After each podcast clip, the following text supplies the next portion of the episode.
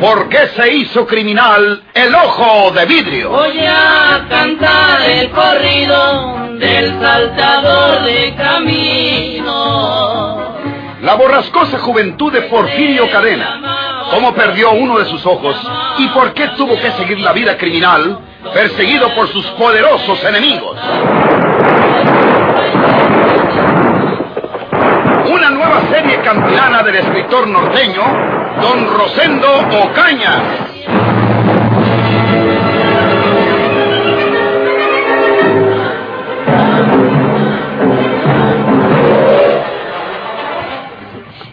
Esos ojos. ¿Dónde he visto antes esos ojos?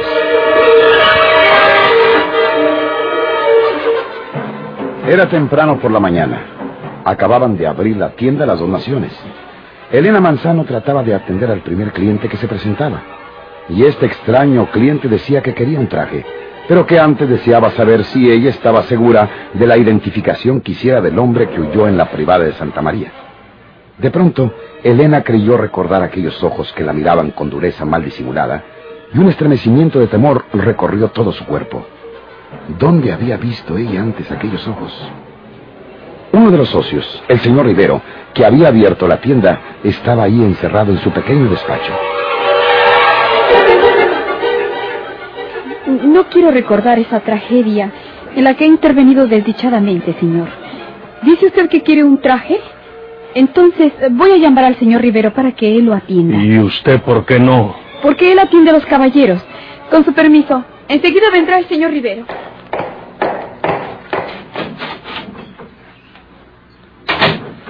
Hasta se me hace que yo he estado antes en esta tienda. ¿Pero cuándo? ¿Será que todas las tiendas estas se parecen?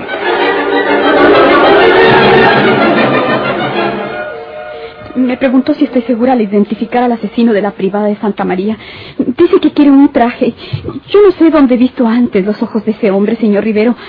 Le dije que enseguida lo atendería a usted.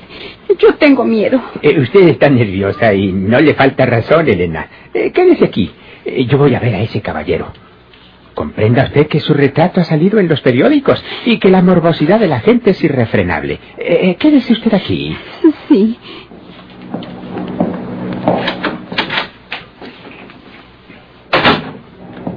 Eh, buenos días, caballero.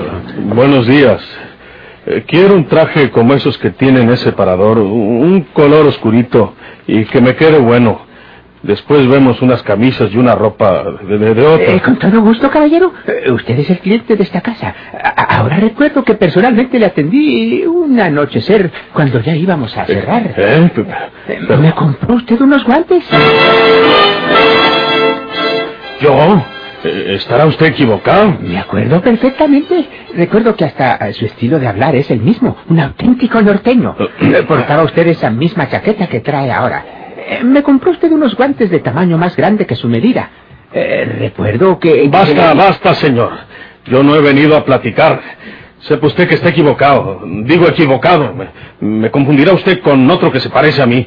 Pudiera ser así, caballero. Eh, eh, yo no he querido contrariarle con ese recuerdo. Eh, Deme el traje que le pido. Mire más o menos mi tamaño. Eh, sí, señor. Venga conmigo por aquí. Para que me diga lo que le agrada. Yo le daré su medida. Venga, venga conmigo.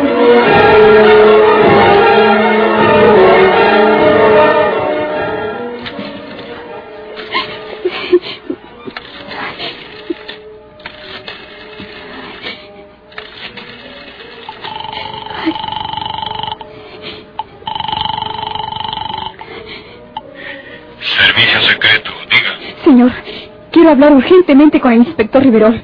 Es algo muy importante para él. ¿Quién le habla? La señorita Elena Manzano. Un momento. Dios mío, ¿qué se halla ahí? ¿Habla Riverol? Señor inspector, habla Elena Manzano, la señorita que sirvió de testigo para... Sí, te recuerdo, señorita Manzano. Dígame, dígame. Ay, no puedo hablarle como yo quisiera. Le estoy hablando de la tienda donde trabajo. Las dos naciones aquí en Tacuba 20. Sí, sí, siga, estoy tomando nota. Acaba de llegar un cliente que quiere comprar un traje.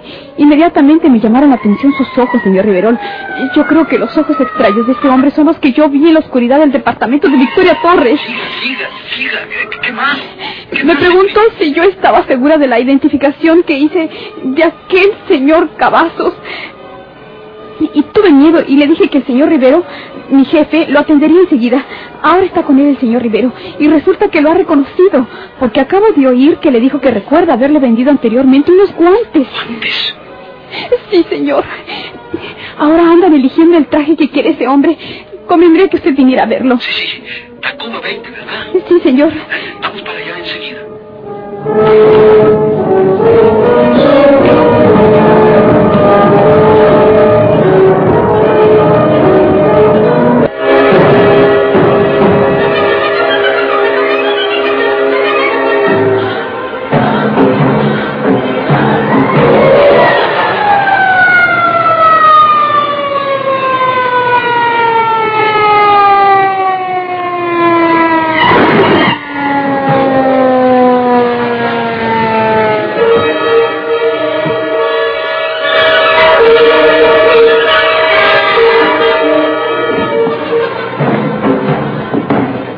En todos estos trajes tengo su talla, caballero. Eh, dígame el que le agrada para buscar su medida. Eh, que debe ser 38 o 40 a lo sumo. Eh, ¿Le gustaría como este? Eh, eh, ¿Es color oscuro como usted desea? ¿O solamente que prefiera el color azul? Entonces... Oiga, ¿usted está seguro de haberme vendido unos guantes hace unos cuantos días? Yo no he dicho que se los vendí hace unos cuantos días. Solamente dije que se los vendí antes. Y si usted confiesa que fue hace unos cuantos días, como realmente fue, pues reconoce que no estoy equivocado, que usted me compró.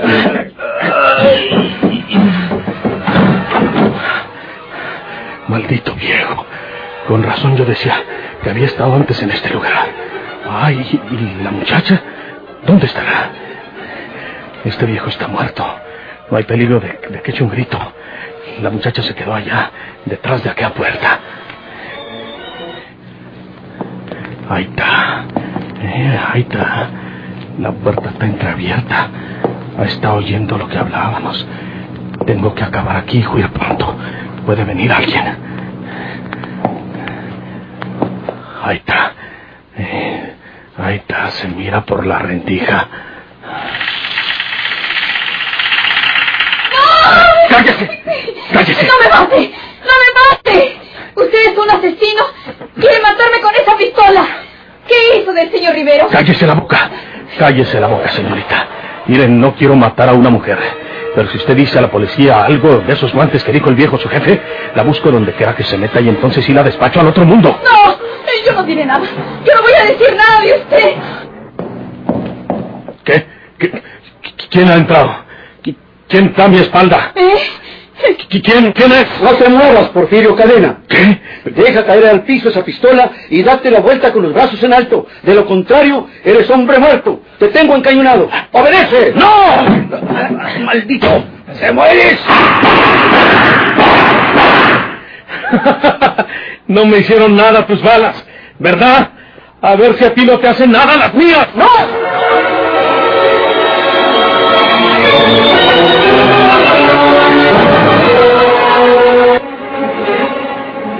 ¡No tire! ¡No tire! ¡No dispare! ¡No dispare! ¡No! Pues deje su arma. Deje su arma. Deje su arma. ¡Ay! Muy bien. Muy bien, Tenorio. ¿Por qué no dispararon? ¿Por qué no le tiraban ustedes? ¿No estaban viendo que me iba a, a disparar él, hombre? Inspector, si le disparo por la espalda a este bandido, una bala podía tocarlo a usted, o, bien que él disparara más pronto sobre usted al sentirse herido por la espalda. Va, eso- Por eso preferiría acercármele y pegarle con mi pistola en la está cabeza. bueno. Está bueno. Le disparé la carga de mi automática quemarropa y no le di siquiera.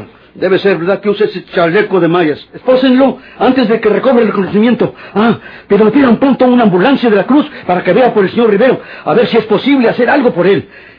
Ese señor que está tendido también en el piso. Maldito asesino. Perdone usted que me exprese así en su presencia, señorita Manzano. Pero ya usted ha visto lo que puede hacer este matón. Cuestión de segundos y me liquida. Me liquida a mí. Y tal vez hubiera seguido con los demás. Es un encarnizado asesino. Yo estoy aún muerta de miedo. También creí que iba a disparar sobre mí cuando sintió a usted a su espalda. Lo hubiera hecho. Fue muy capaz de hacerlo. Y ya viene la ambulancia, inspector.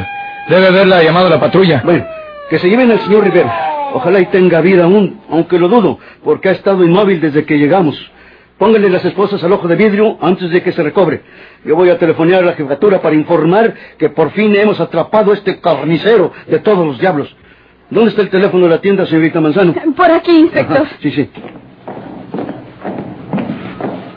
Si usted no quiere aparecer en ese escándalo de los periódicos, señorita Manzano, suprimiremos el detalle de su telefonema a mi oficina. Muchas veces estos criminales tienen sus cómplices que luego se dedican a vengarse persiguiendo a aquellas personas que denunciaron y perdieron a sus jefes.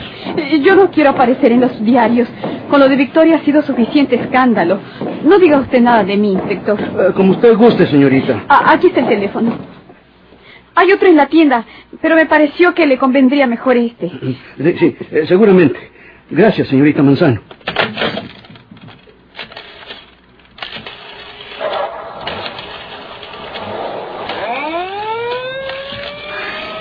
Ya se fue la ambulancia. Sí, sí, se llevaron al señor Rivero. Dudo que tenga vida el pobre hombre, pero si así fuera lo salvarán en el puesto. Mm. Está ocupado el teléfono de la jefatura. Esperaremos. La compadezco a usted, señorita, porque vivió unos momentos que deben de haber sido espantosos. Sí, señor. ¡Jefe! ¡Inspector! ¿Qué, qué- qué pasa? ¿Qué pasa? Acá estoy. Jefe, eh, hay un error. Cuando íbamos a esposar a Porfirio Cadena, resulta que es el señor Rivero. ¿Qué? El que se llevó la ambulancia es Porfirio Cadena. Ay, ¿cómo son ustedes tan estúpidos, Tenorio? Eh, Jefe, le juro a usted que el hombre que, eh, que levantamos del piso para llevarlo a la ambulancia tenía barbas. Eh, Porfirio Cadena no las tiene. Yo pensé que el de las barbas tenía que ser el señor Rivero. ¡Imbécil! Además, tenía sangre en sus ropas. Todos son unos imbéciles. Y ahora que íbamos a esposar al que queríamos Porfirio Cadena, lo volteamos boca arriba y vimos que era el señor Rivero. Cállate. Déjame telefonear a la estación para que se comuniquen con los de la ambulancia. Ay, solo Dios sabe lo que habrá pasado por ahora en la ambulancia. Ese asesino tratará de huir. Ah, ahora comprendo la clase de criminal que es ese maldito ojo de vidrio. Ya me habían dicho que sabe desplazarse de viejo con unas barbas postizas que lleva siempre consigo. Son ustedes unos estúpidos. Perdone, señorita Manzano. No se figura usted lo que significa este fracaso para mí. Suceder esto cuando ya teníamos en nuestro poder a Porfirio Cadena, el ojo de vidrio.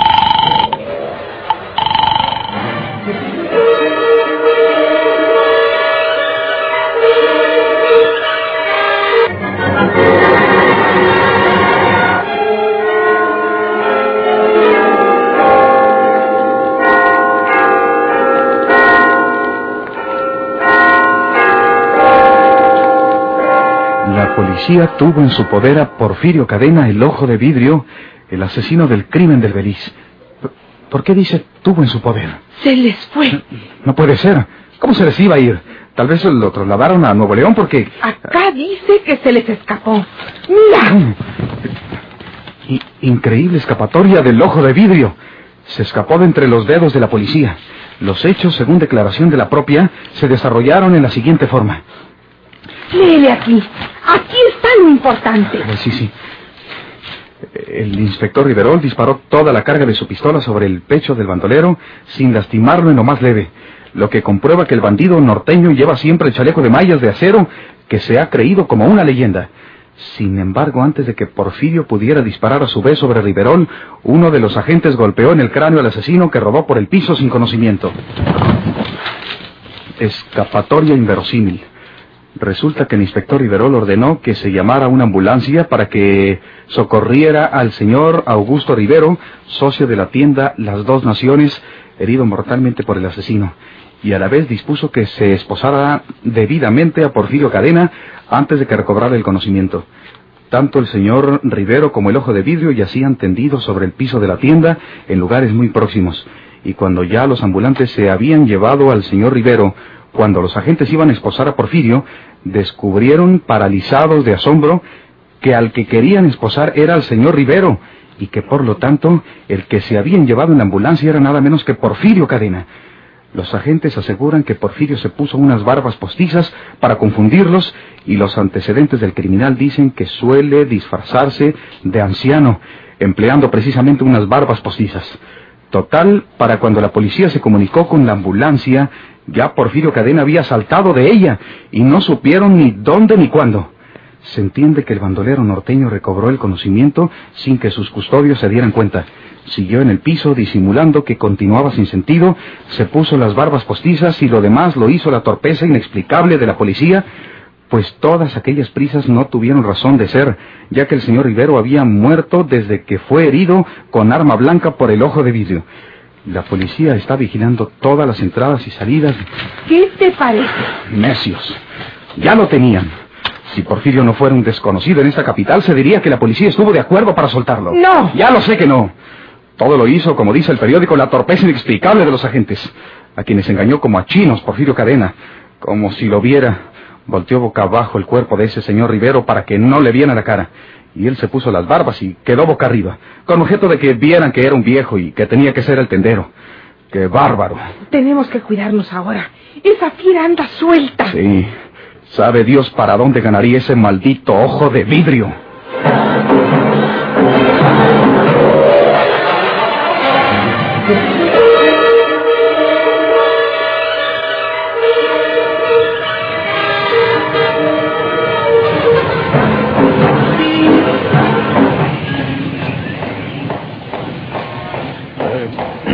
Perdone, señorita. ¿Eh? ¿Es usted la señorita María del Carmen Osuna?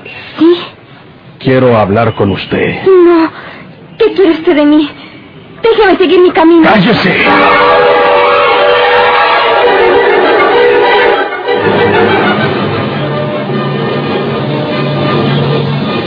¿Por qué se hizo criminal el ojo de vidrio?